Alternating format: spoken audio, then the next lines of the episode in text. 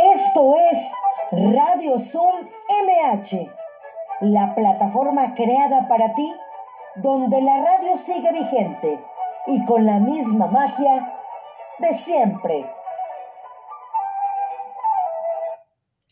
Hola, ¿qué tal? ¿Cómo están? Muy buenas tardes. Ya es viernes. Viernes 7 de mayo del 2021 los saluda su amiga Marta Valero. Ya saben que este es el programa de Radio Zoom MH de la Alcaldía Miguel Hidalgo, programa número 104 y grandes invitados como siempre. Aquí eso, eso ya es clásico en Radio Zoom MH. Y bueno, un 7 de mayo nacieron personajes de la cultura como los compositores Johannes Brahms y Piotr Litz Tchaikovsky, el escritor Rabindranath Tagore y la política Eva Duarte. En cambio, murieron el promotor cultural Fernando Gamboa y el compositor Javier Mozalbadge. Y hay, ¿quién me anda hablando estas horas? No estamos listos. Por favor, rechazar llamada. Clásico. Pero bueno, también hoy felicitar también a Alexia Cortés, que es una compañera que hoy es su cumpleaños. Y bueno, hablando de santorales, San Juan de Berberli, San Agustín Rosselli y San Antonio de Kiev y San Benedicto dos Papa. Y bueno, también, Ivancito, ¿me puedes poner porfa para que vea la gente la convocatoria que tenemos de relatos de jefas de familia. Aquí tenemos la convocatoria, aquí dice fecha límite hasta el 5 de mayo, pero se les aumentó hasta el día de hoy. Ayer me comentó la compañera Leticia Villada que se aumentó hasta el día de hoy, porque el lunes van a estar aquí de invitados las personas, bueno, van a leerse, van a estar los nombres de las personas. Ahí está convocatoria, relatos de jefas de familia sobre la pandemia pues etiqueten el relato Facebook Cultura MH o envíalo al correo alegría.greg arroba gmail.com. Es aquí para que expresemos todo lo que estamos viviendo, cómo vives la pandemia, cómo la has vivido, qué esperas en el futuro, cómo vives el día a día y esto va a ser en una o dos cuartillas, cuéntanos tu historia y habrá sorpresas para los mejores relatos. Entonces, creo que es momento de que podamos hacer catarsis literaria y el mejor momento lo está poniendo aquí el área de convivencia y cultura con mi compañera Leticia Villada. Entonces, pues ahí se los pongo para que lo hagan. Entonces, Hoy es la fecha límite, nos dieron unos días más, dos días más para que usted pueda realizarlo y el, lunes que sea el concierto, el Día de las Madres, con nuestro invitado especial y también pues con ustedes que van a tener esta parte. Y bueno, eh, nuestras vías de contacto ya las saben, Cultura MH, como se los decía, ahí pueden agregarnos. Y bueno, también en Facebook busquen a Marta Valero Locutora en Spotify también. Compartan, ustedes pónganle me gusta, pueden escuchar todos los podcasts anteriores. Y bueno, mantenerse sus micrófonos por respeto a nuestros invitados, ya saben alzar la mano si quieren hacer participación. Y bueno, ya veo por ahí a mis compañeros como siempre, eh, ver, por sí, a ver si está por ahí. ahí sí está Marco, sí, ya vi que está ahí. Marco, ¿cómo estás? Marco Villa. Buenas tardes, compañero, ¿cómo estás? De Editorial Raíces. Y que siempre se lo he querido preguntar y ahorita que, que Marco se, se ponga ya a la vista decirle pues que Marco Antonio Villa Juárez, ¿qué se siente tener el apellido de dos grandes personalidades y tú siendo un historiador? Eso es algo que siempre se lo he querido preguntar ahorita que él pueda ya integrarse, que me lo responda el buen Marco. Entonces, porque bueno, eh, son dos grandes apellidos que pesan, ¿no? En la historia y ahorita que nos los diga. Y bueno, pues también ya estoy viendo alguien que se suma ahora este proyecto de Radio Zoom MH que lo vamos a tener por aquí. Ahí está ya el buen Marco. Hola Marco, ¿cómo estás? Bien, hola, muchísimas gracias. ¿Me escuchan bien? Muy bien. ¿Cómo has estado, Marco? Bien, se me trabó un poco, una disculpa, pero si alcancé a escuchar tu pregunta. A ver, venga.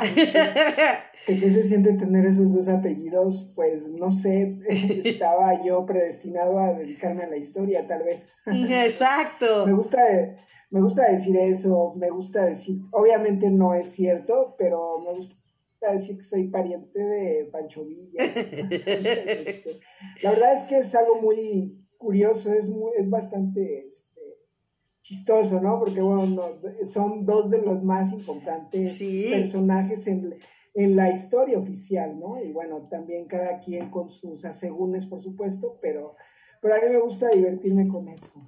Así es, entonces yo siempre decía, se lo voy a preguntar, se lo voy a preguntar y ahorita se prestó, así es que qué bueno Marco, pues bienvenido a Editorial Raíces Presentes, siempre con arqueología mexicana y relatos e historias, ¿no? En México y bueno, pues ¿de qué nos vas a hablar hoy para que nos des un adelanto para irnos con nuestro próximo invitado? Pues mira, tenemos nosotros hoy en circulación nuestro número 152 y el tema principal es sobre la guerra de castas. La mal llamada guerra de castas. Entonces, de eso estaré yo tratando y esperando también eh, pues hacer algunas aportaciones a tu público sobre este sobre este acontecimiento social que duró muchísimos años y algunas otras historias complementarias que tienen que ver con Nueva España, también con México, con los usos y costumbres, con el siglo XX, en fin, de muchísimas cosas. Es fin de semana y también algunas recomendaciones para pasarla bien en casa, hoy que tenemos YouTube y podemos ahí explorar muchísimo de cine mexicano, música, muchas cosas. Así es, pues gracias y bienvenido siempre, Marco, un gusto trabajar contigo. Y bueno, pues ya como les decía, ya veo, no, a ti, ya veo por ahí a José Ildefonso Ávila Morales. ¿Cómo está, maestro? Bienvenido, buenas tardes. Eh, bienvenido, pues va a ser nuestro cronista de Tacuba, ya aquí, como se los decía, sumándose a las filas de la alcaldía Miguel Hidalgo de Radio Sum MH. Bienvenido, maestro José Ávila. Gracias, licenciada, y es un gusto conocerlos así, en, eh, aunque sea por esta vía, al compañero, usted, es, es un honor y es, es, agradable no estar en pláticas cuando algo le, le, interesa. Uno lo hace desinteresadamente, lo hace con muchas, muchas ganas. Así es. Pues bienvenido, pues voy a leer su semblanza.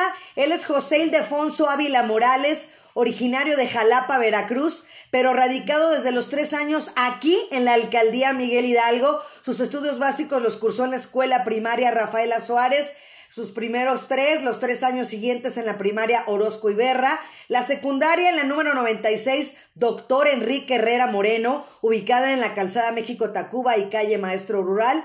Los estudios de bachillerato los realizó en el Colegio de Bachilleres número uno del Rosario.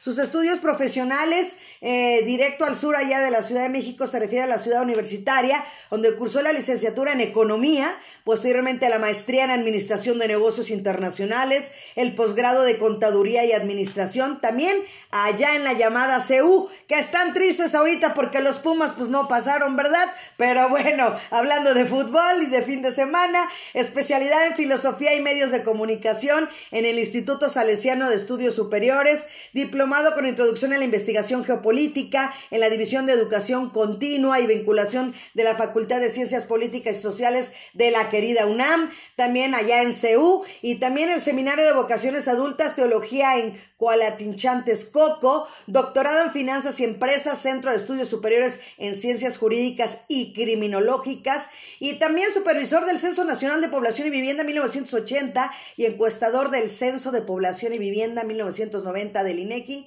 y también subjefe del INEGI del Departamento del Sector Primario, Minería y Agroindustrias, Instituto Federal Electoral, supervisor de capacitadores también en la Alcaldía Miguel Hidalgo y su experiencia como docente también Universidad Nacional Autónoma de México, Facultad de Economía, profesor de asignatura en la Facultad de Economía de la UNAM, profesor adjunto en la materia también en UNAM, Universidad de la Ciudad de México, Centro de Estudios Superiores de Ciencias Jurídicas y Criminológicas. También tiene cursos en el Centro de, Estudios para Extranjeros también en la UNAM, Historia de América Latina, Historia de la Iglesia en México, Arte Virreinal en la Nueva España con un enfoque, enfoque iconográfico, Facultad de Economía de la UNAM, Historia del Pensamiento Económico, Facultad de Contaduría y Administración, Centro de, Idiomas UNAM, y tiene reconocimientos como el Coordinador de Mesa de Análisis 2014, recordando la catástrofe de 14 al 45 en la Facultad de Economía de la UNAM, y bueno, sinodal del examen profesional del alumno Rodrigo Armando Saldaña Rojas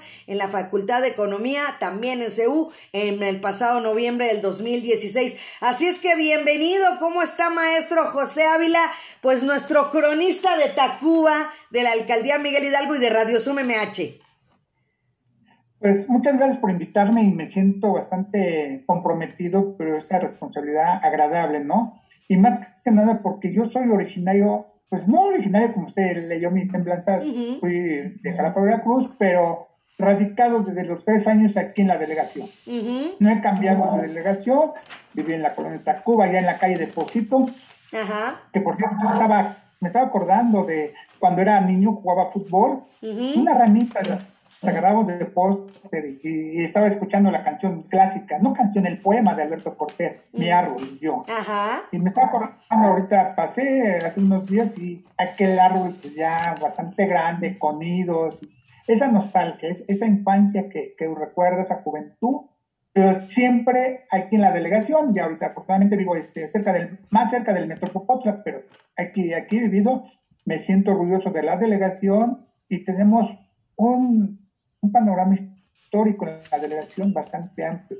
Además que sí nos hace falta conocer, hay mucho, mucha gente que viene y que no conoce nuestras raíces de la delegación, ¿no?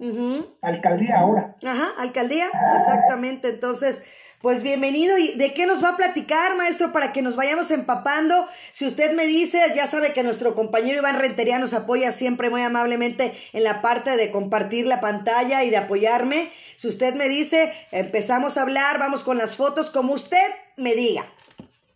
Mire, para empezar, sí me gustaría que el compañero Iván pusiera y que me escuchara de viva voz este, la primera foto que se trata del inmueble que está ubicado Exactamente, ese, ese inmueble está ubicado en la calzada México Tacuba y calle Maestro Rural. Es un edificio que narra vetusto, que trata de historia, pues, desde que llegaron los españoles, llegaron muchas congregaciones religiosas, y ese era el hospicio de San Jacinto.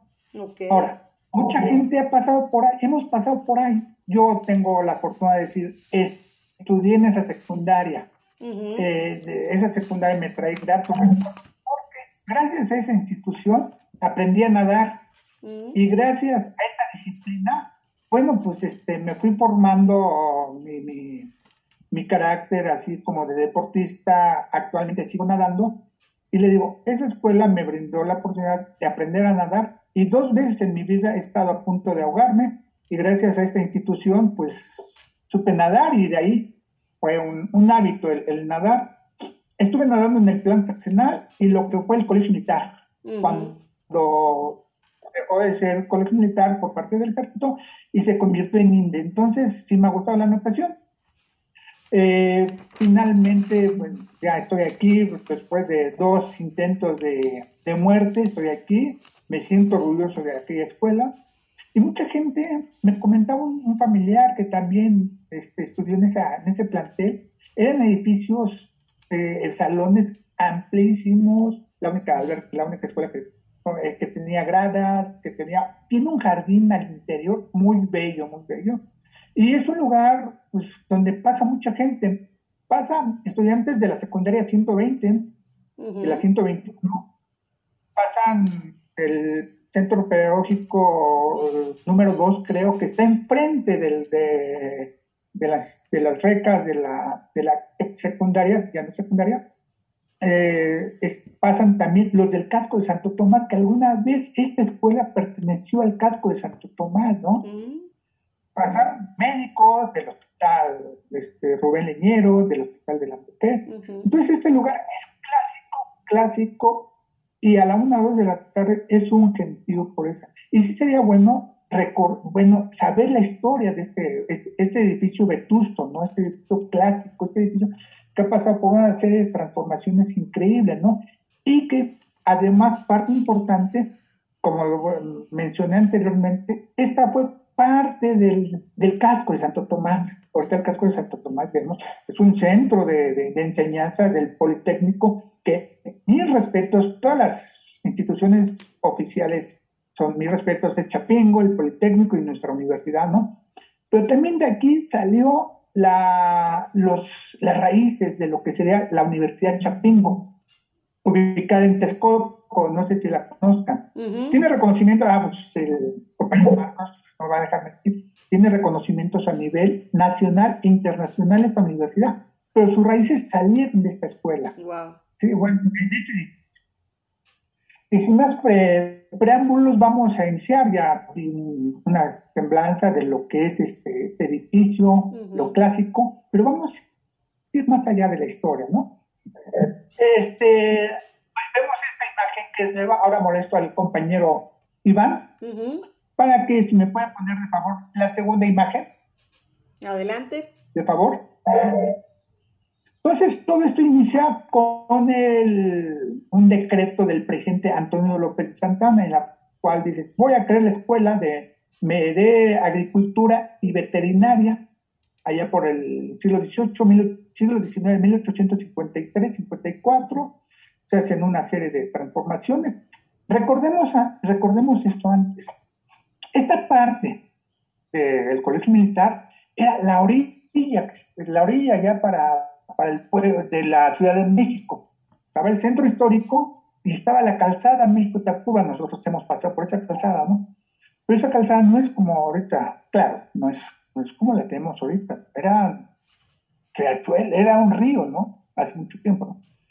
Fue transformándose y esta escuela precisamente quedaba, ¿ya? O este, en, en, una primera instancia, Hospicio San Jacinto quedaba a las orillas de la Ciudad de México, pero no tan alejado para tener esa comunicación. ¿Qué antagónico puede decir? Lejos y no lejos. Lejos podría ser más allá de, de, al interior de otros estados. Eso sería lejos. Pues aquí se hacía lejos, pero estábamos dentro de la misma ciudad. Nos quedaba también un poquito más lejos el pueblo de Tacuba, la iglesia de San Gabriel Arcángel.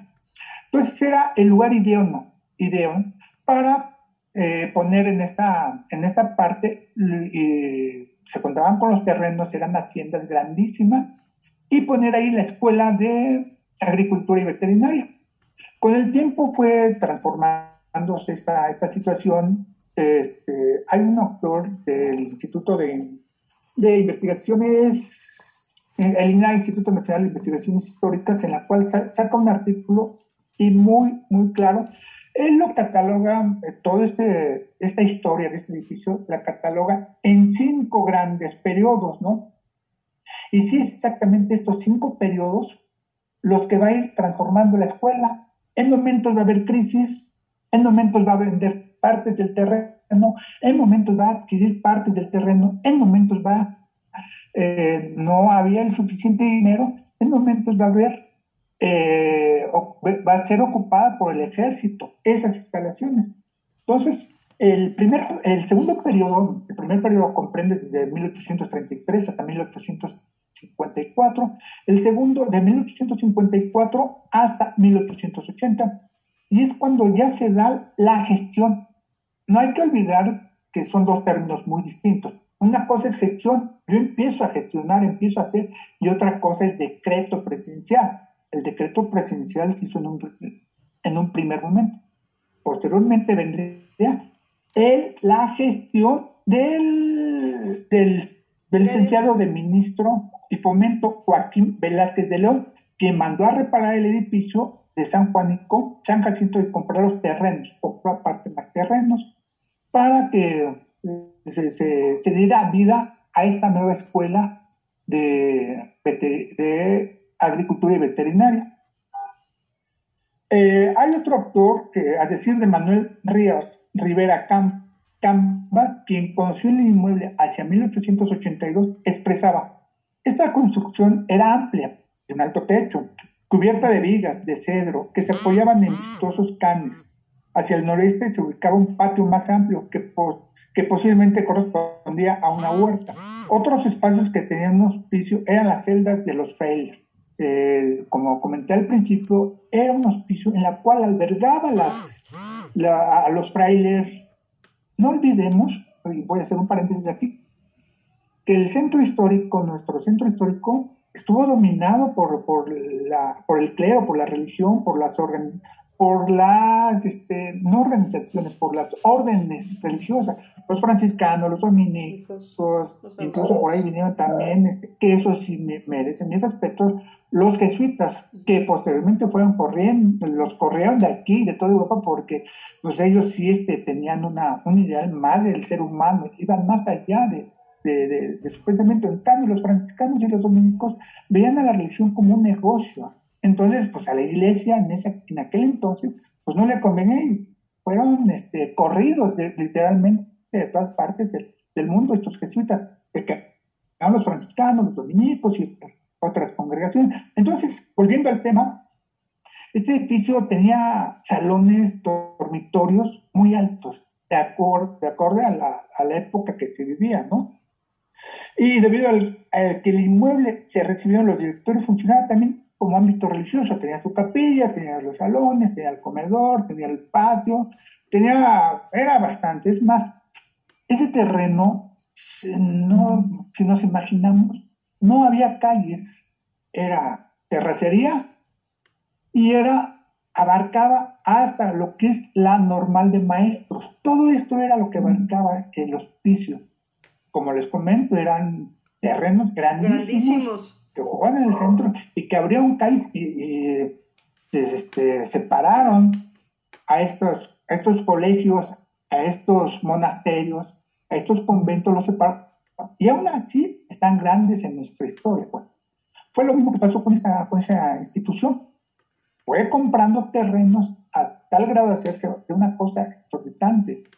Les comento, llegaba hasta lo que es, si algunos de nosotros, de nosotros hemos ido a la normal de maestros, vemos que ya está la normal. Eso pertenecía al hospicio de San Jacinto.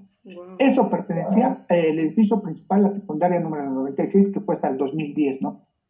Todos esos terrenos. Y que con el tiempo fueron transformándose, cambiando, ¿sí?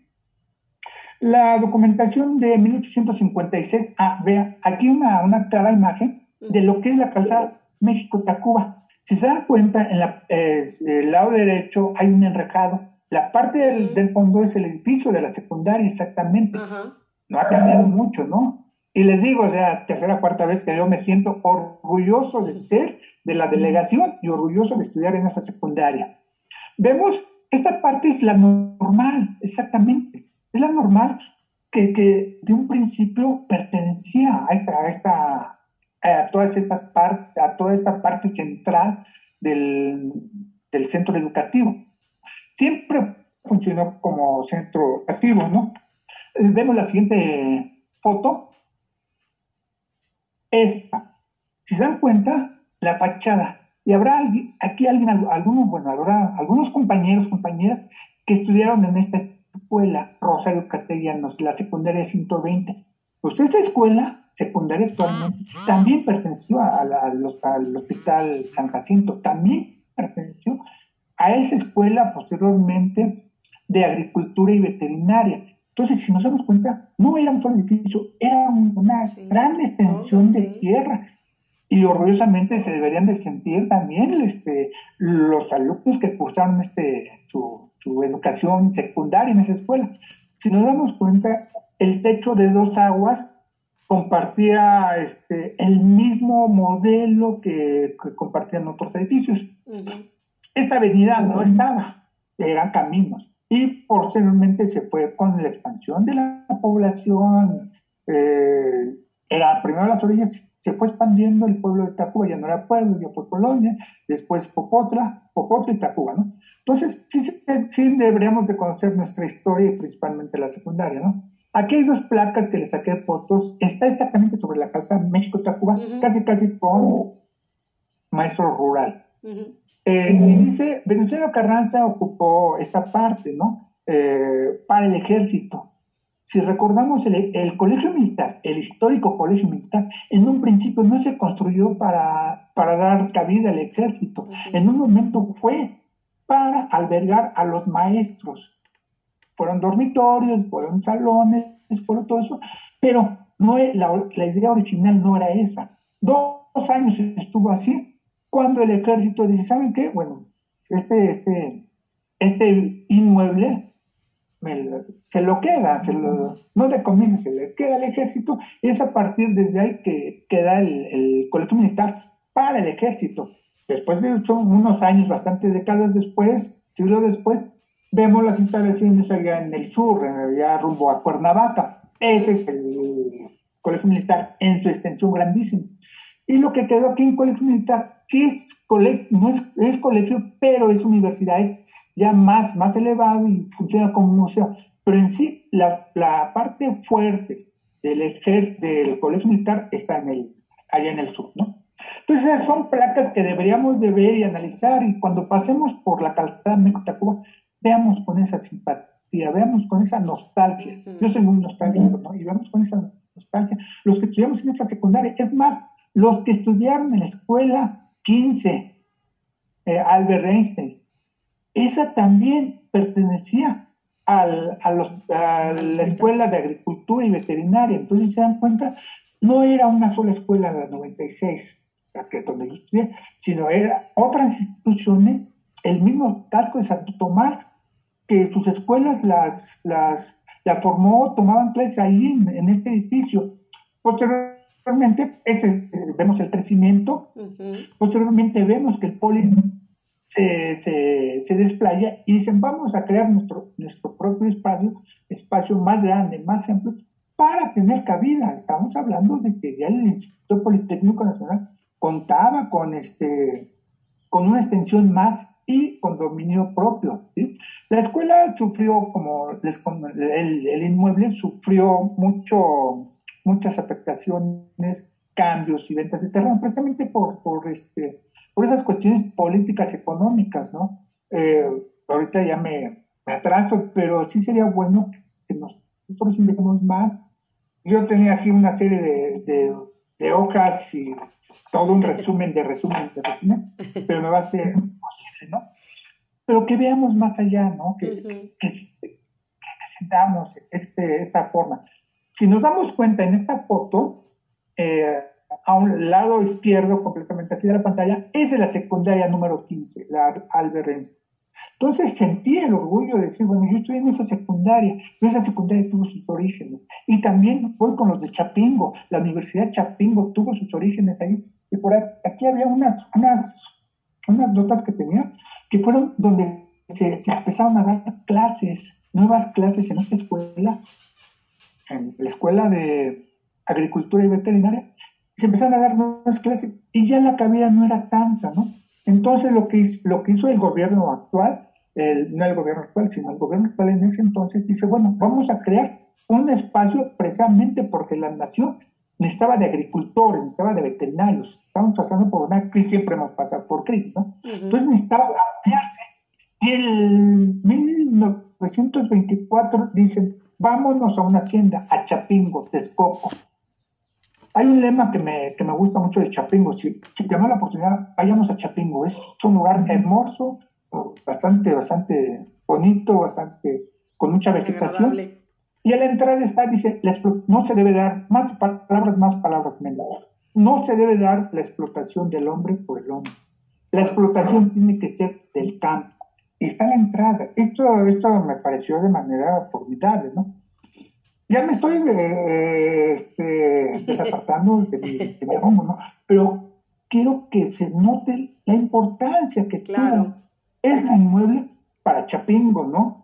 Y Chapingo ahorita es una institución donde hay bachillerato, donde hay este, universidad, este, licenciatura, y hay posgrados y tiene reconocimiento mundial. Así es. Este, voy a finalizar porque este, parece que no sé cuánto tiempo nos quede. y en el setenta y tantos, aquí está bien claro, en, en el sesenta y tantos, 1967, 65, 66, 1966, correcto, hasta el 2010, perteneció a la Secretaría de Educación Pública y se hizo secundaria. Y en la secundaria construyeron más todavía Construyeron la alberca, construyeron gradas, construyeron una caseta de vigilancia, se hizo un, enorme, una enorme inversión. Afortunadamente, les digo, yo estudié en esa.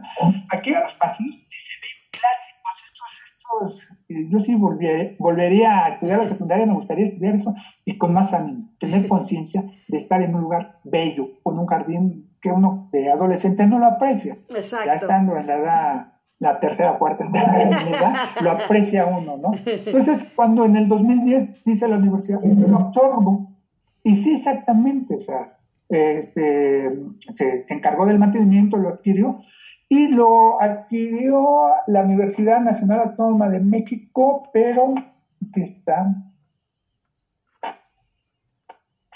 mi nota, mi nota. Bueno, lo adquirió la, esta la parte de arriba y actualmente se le está dando un mantenimiento que desde la pandemia yo no he visto movimiento alguno, pero es un bello lugar.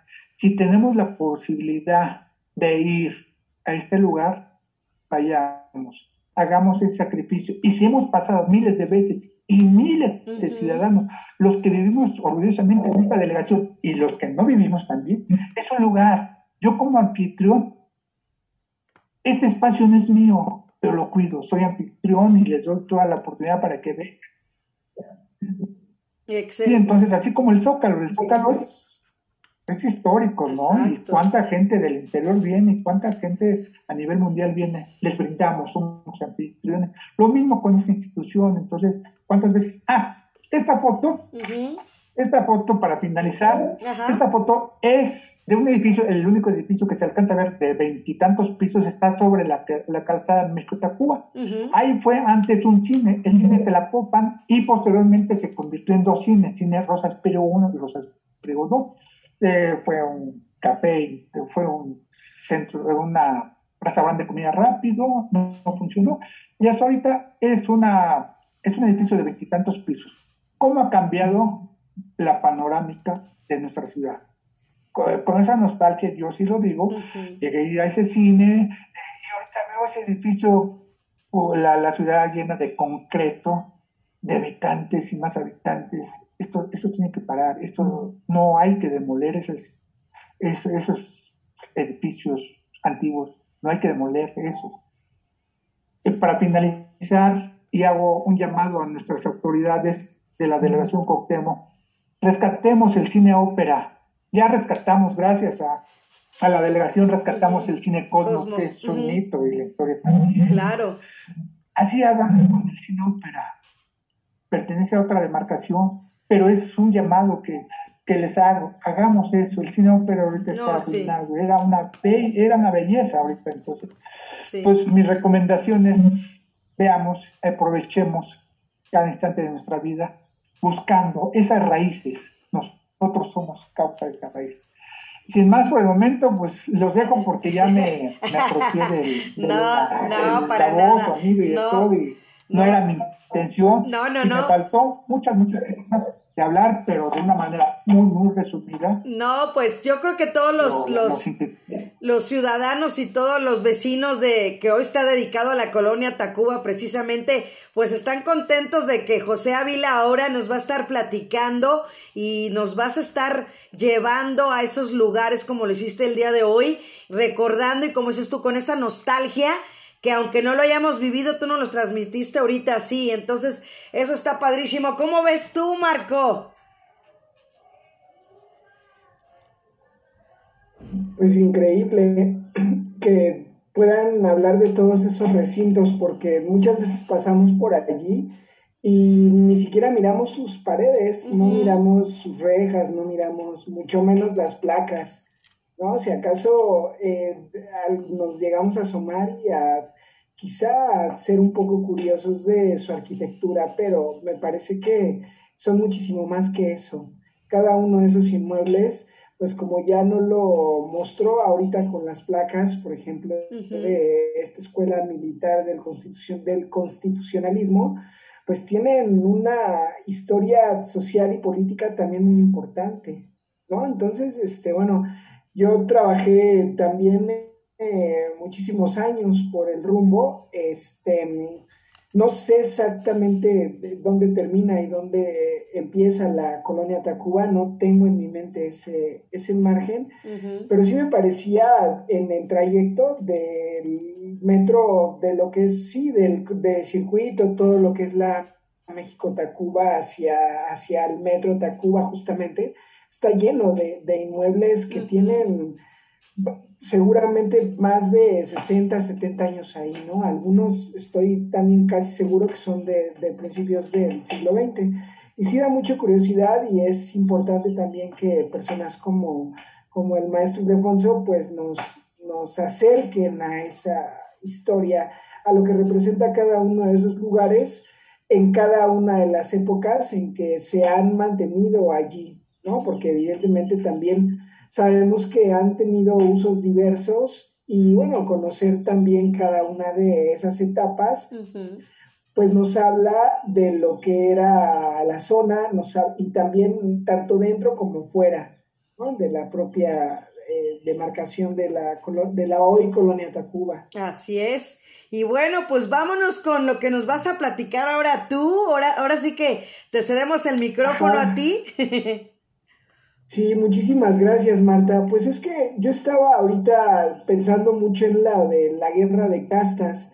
Sin embargo, eh, bueno, te platico rápidamente esto y posteriormente creo que va a ser también muy interesante que les platique a los eh, a nuestros visitantes en Zoom y también a los radioescuchas pues sobre el origen de una celebración que creo yo a muchos nos encanta y que tendrá lugar el próximo lunes. Así es. Y ya sabrán cuál, eh, a cuál me estoy refiriendo. Así estoy casi seguro que pocos o quizá nadie sabe por qué celebramos el 10 de mayo. Así es. ¿No? Y entonces, curiosamente, también el tema del 10 de mayo, pues tiene lugar en el mismo, o empieza o arranca en el mismo estado de la guerra de castas, ¿no? Y es en la península de Yucatán.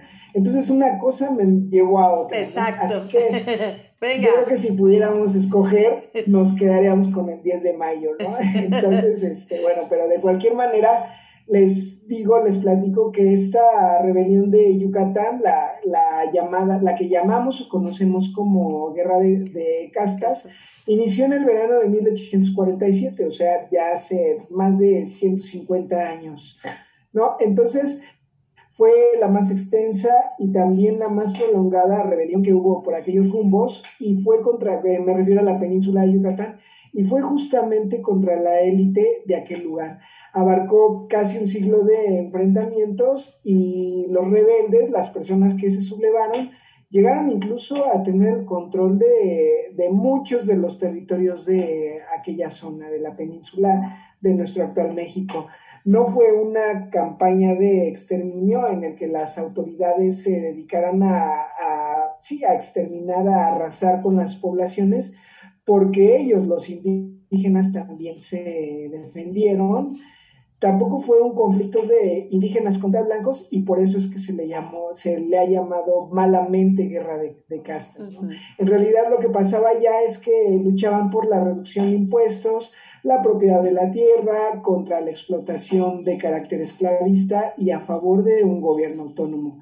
Todos esos problemas pues muy característicos del siglo XX no nada más en México, sino en otras, bueno, en la Unión Americana incluso, ¿no? en el tema del esclavismo, la guerra de secesión, etcétera, los latifundios, el cacicazgo y bueno, Latinoamérica también en la misma, en, la misma sintonía. Entonces, eh, bueno, ahí hubo también una chispa que lo incendió todo y fue cuando este, un militar este, se revela, justamente él se queja, él dice, no, no puede ser que estén reclutando a, este, a los indios para la guerra de Texas, imagínate, estamos hablando de, de 1836, y bueno, desde ese momento, este, esta persona cuyo nombre era Santiago Imán, pues incendia o enciende la chispa que desata toda una rebelión que dura muchísimos años. Y bueno, de la guerra de castas, pues podrán eh, también eh, conocer muchísimo más en, la revista Relatos e Historias en México, que ahorita está también vigente. Aquí está. Y ahora sí, vamos a... ajá, eh, no sé, Marta, tú y si les platico de una vez lo de los del 10 de mayo. Adelante. O nos... Sí. Venga. Sí, perfecto. Pues fíjate que también, como ya te mencionaba, esto arranca allá en Yucatán y es 1922 y la población en la sociedad de aquel momento, específicamente de la ciudad de, de Mérida, empiezan a leer, y porque llega a sus manos, un folleto de una enfermera estadounidense cuyo nombre era Margarita Tanger.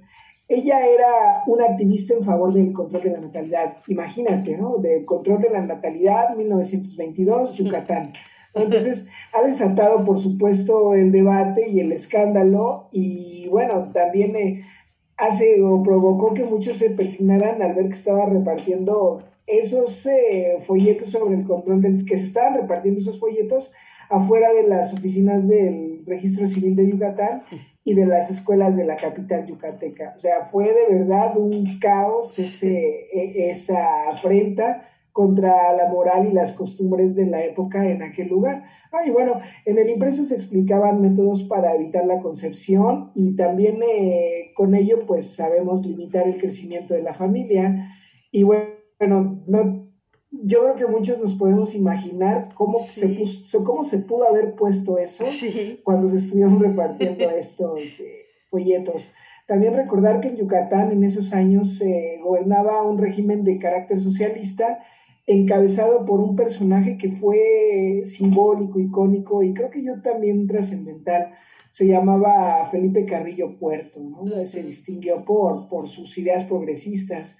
Son tiempos de cambios profundos en ese momento que, reflejan, que se reflejaban en políticas como el reparto agrario, el apoyo al desarrollo de los indígenas y a los obreros, por supuesto el impulso a la educación, entre muchas otras cosas eh, que también tuvieron que, o que también vieron en el gobierno de Carrillo Puerto un respaldo, ¿no? Y bueno, también hubo en contrasentido a todo eso un combate al dogmatismo religioso, o sea que, que no, ya, ya habían pasado los tiempos en los que la alta eh, la que los altos jerarcas católicos y eclesiásticos, por supuesto, pues dominaran o sometieran eh, ideológicamente y también políticamente a las poblaciones. ¿no? Y también algo que podríamos considerar como un avance importante, pues es que la mujer eh, ya se consideraba en ese tiempo, en ese lugar, con ese gobierno, que debía ser integrada a la vida política y social con la creación de ligas feministas.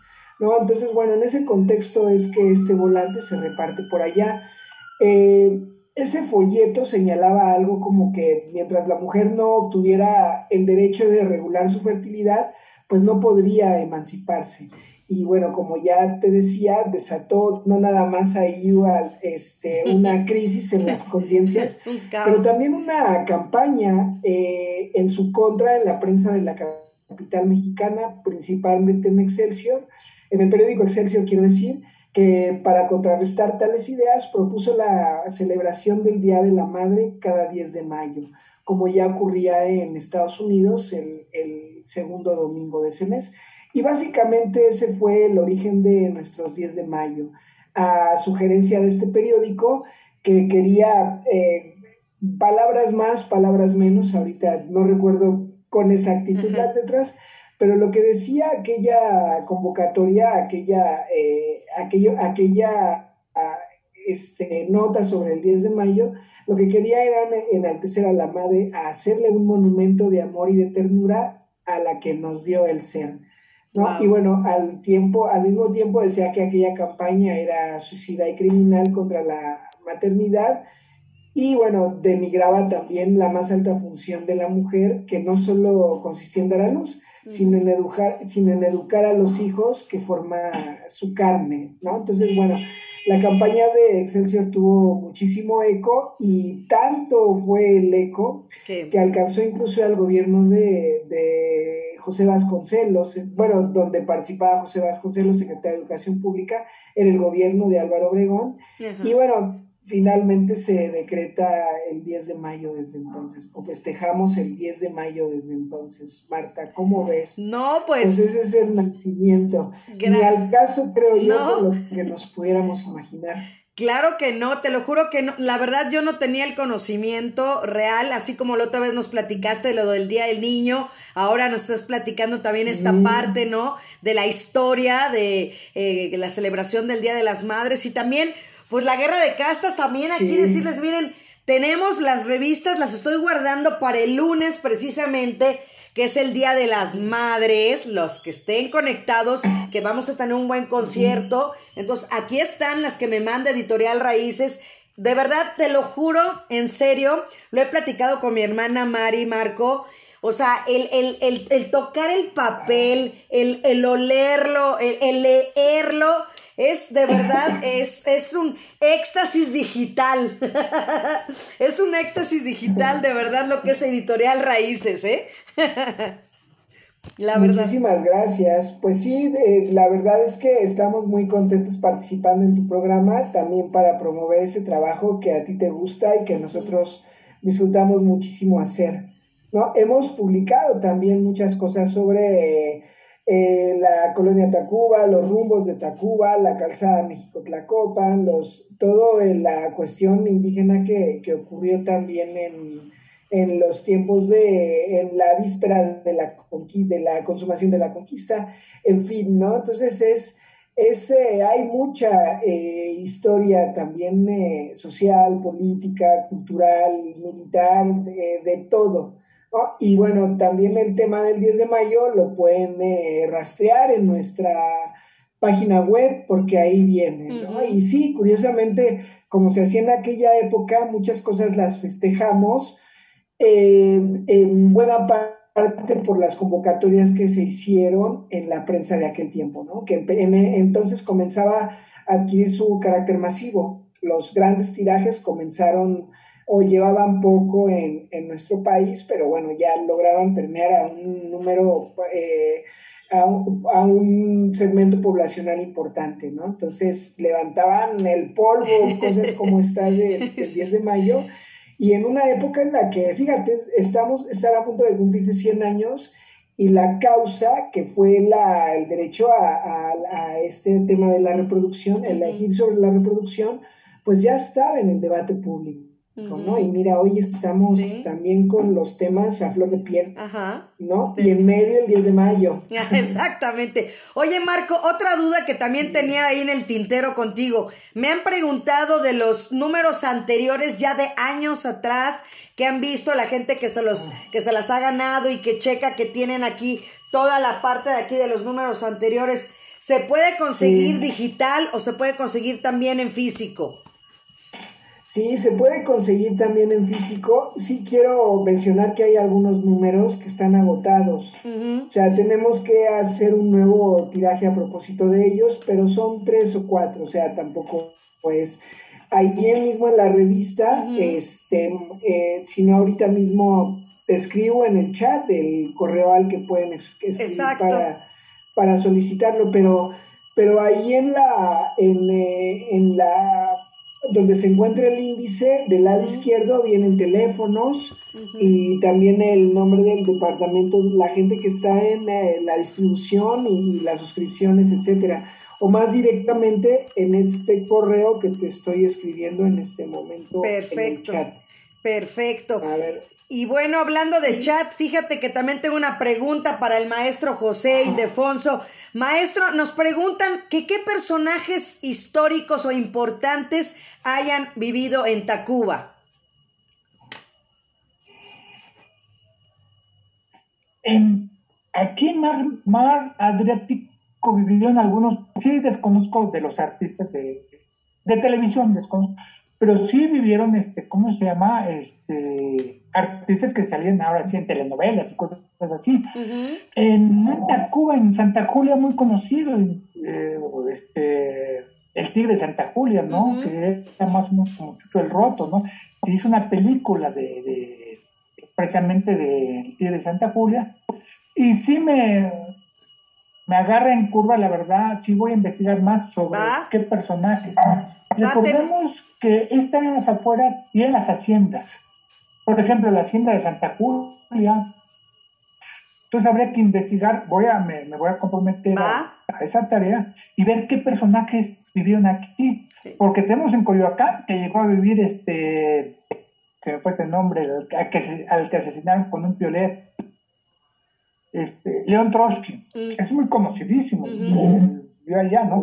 Pero así aquí, que, yo recuerde, hombre muy famoso, no, no, no. Tenemos a Carlos Trejo, que ha sacado ah, algunos sí, libros. ahí en Cañitas, ¿no? Clásico. Pero sí, sí me deja una tarea este, de, investigar, ¿no? O sea, personajes importantes, personajes de la talla de León Trotsky. Perfecto. Así, así es, maestro. ¿Y cómo escuchó al buen Marco Antonio Villa Juárez con esta historia del 10 de mayo?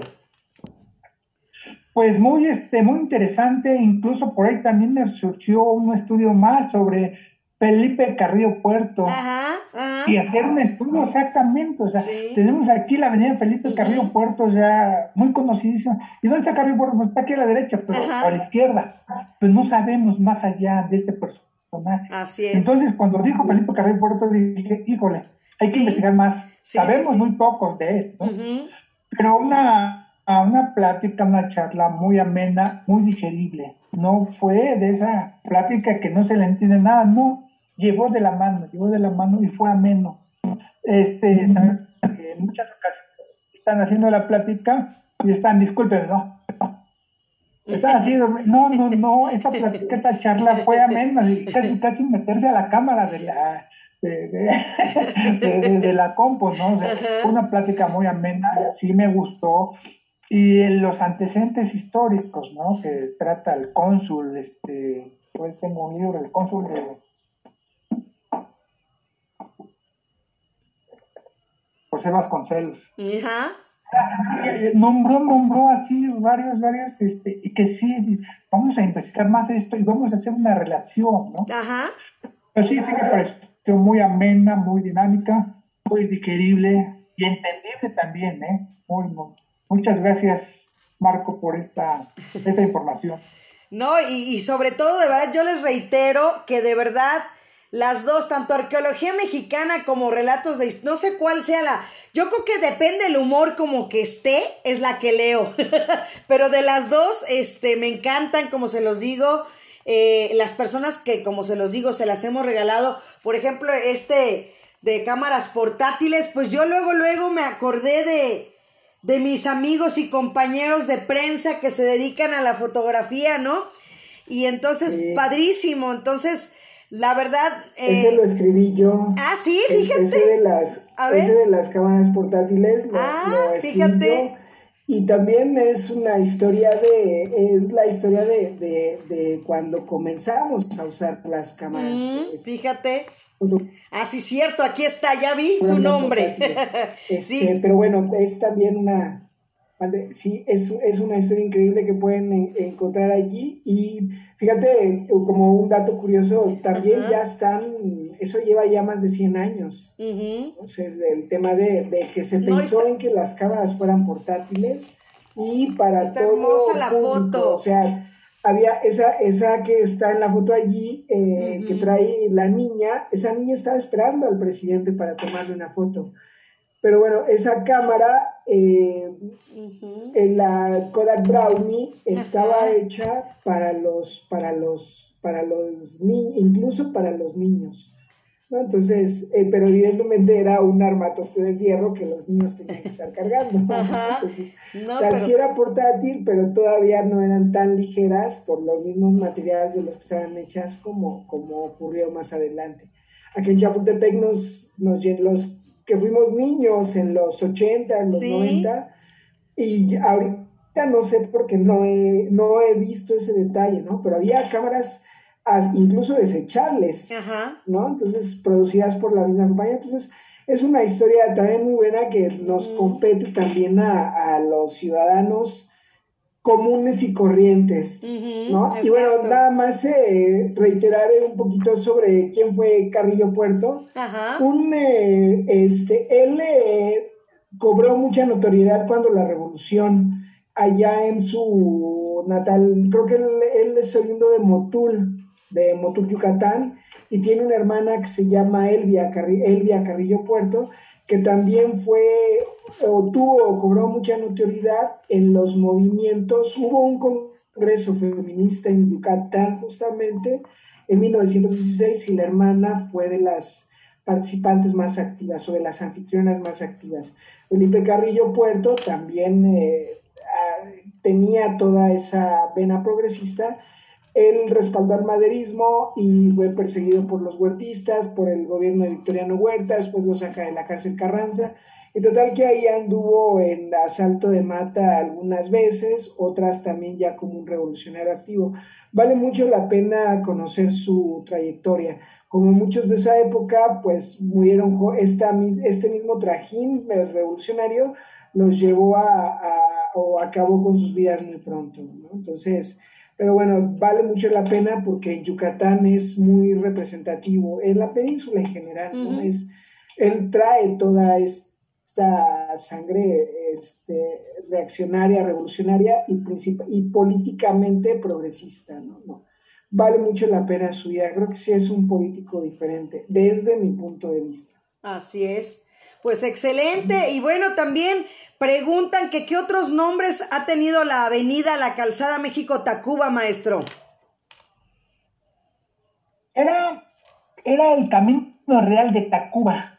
Okay. Incluso hoy día, el Camino Real de Tacuba. Incluso hoy día vemos esa avenida que inicia con la calle de Tacuba, eh, Avenida Hidalgo, el Puente de Alvarado, Rivera de San Cosme y Calzada México Tacuba pero antes se conocía únicamente como Camino Real de Tacuba, así se conocía. Y ahorita se fue fraccionando parte de la delegación de la alcaldía Cuauhtémoc y parte de la alcaldía Miguel Hidalgo, se fue cambiando de nombre. Y tiene estos cinco o seis nombres, que inicia exactamente donde está el eje Lázaro Cárdenas, se inicia como Avenida Hidalgo y termina en, en Reforma Después hay reforma, es Puente de Alvarado y termina donde, donde eh, atraviesa Insurgentes. Posteriormente Insurgentes se vuelve Puente de Alvarado. Y exactamente después de Puente de Alvarado, pasando Insurgentes, se convierte en Rivera de San Cosme. Cuando llegamos al circuito interior, se convierte en Calzada México-Tacuba y de ahí hasta el Estado de México. Hasta ahí queda la, la, la avenida. Pero es una sola avenida, como insurgentes, insurgentes sur, insurgentes centro, insurgentes norte. Una sola avenida dividida. Pero sí era Camino Real de Tacuba. Ah, perfecto. Bueno, pues ya tiene tarea, maestro, y bueno, pues yo creo que va a estar muy pronto por aquí también. Este, y yo nada más les quiero pedir ahorita un gran favor también eh, que estamos pasando en casa. Yo quiero aprovechar, ayer lo hice en, en museos, quiero pedirle su colaboración para ver si pasan la voz porque estamos necesitando donadores de sangre para el esposo de mi mamá que está internado en el hospital militar en la cama 495. Él se llama Mario Arturo García Cervantes. Y bueno, cualquier cosa, pues me pueden contactar este, a mí para, para hacer la donación. Ya averigüé que el lunes, precisamente, hablando del 10 de mayo, pues también van a descansar y no va a haber donaciones el lunes. Entonces, a partir del martes, ¿no? De ocho y media a once y media, más o menos, a lo mucho 12 del mediodía, es cuando reciben a las personas. El tipo de sangre es O positivo. Entonces, pues ojalá que salga positivo este mensaje para todos los que me están escuchando, los que me van a estar escuchando. Y bueno, pues es, es un favor especial que les pido yo ahora sí. Siempre Marta Valero apoya mucho en, en estas situaciones. Y pues ahora me toca a mí pedir el favor. Entonces creo que es válido a veces estar arriba y a veces estar abajo. Entonces hoy me toca estar abajo. Sí, claro, haremos esta este, ¿cómo se puede? Esta urgencia, pero de vida. Sí, claro que sí. Pues muchísimas gracias, maestro, de verdad. Y también a ti, Marco, siempre. También a Ingrid, también. Agradecerle a Ingrid Aguilar, que siempre puntual me llegan las revistas. También, no sé cómo se llama el, el, encargado que me las trae. También es muy amable. También, Marco, o sea, de verdad yo puedo nada más decir que. Elías. Ah, pues ya le voy a decir. ok, bueno, Elías también muy amablemente siempre se comunica conmigo, me habla, me notifica, mm. nos ponemos de acuerdo. Siempre muy amable Elías también, al igual que Ingrid y tú, Marco. Entonces agradecerle siempre, ¿no? A Editorial Raíces Presentes y a seguir, y vamos por más. Sí, de acuerdo. Muchísimas gracias. Y pues gracias por estar aquí el día de hoy, Marco, de verdad. Y pues sigue con tus dos grandes apellidos en alto. sí, muchísimas gracias. Sí, solo un, eh, para quienes preguntaron lo de la México Tacuba, este en el 25 cumple siglos, creo que son ocho siglos ya, de 1325 al 2025, 700 siglos, 700 años va a cumplir de los primeros registros de esa avenida. Normalmente se eh, iniciaba en, eh, por la zona del, del actual Monte de Piedad pegada al Zócalo. De ahí arrancaba y se iba hasta las actuales, eh, pues sí, por el, el Metro Tacuba, por allí. Tiene muchísimo tiempo y es padrísima. Programa historia. 104. Sí, acérquense a ella. Y en, en el 2025, como ya te menciono, se Radio considerarán MH, invitado José de Ávila. Y Marco También Villa. hay que ser cautelosos con ese dato, porque, bueno, es un dato estimado, que también es el dato estimado de la fundación de, de Tenochtitlan, ¿no? 1325. Como sea, va a haber seguramente conmemoraciones y la calzada México-Tacuba, antes, en ese tiempo con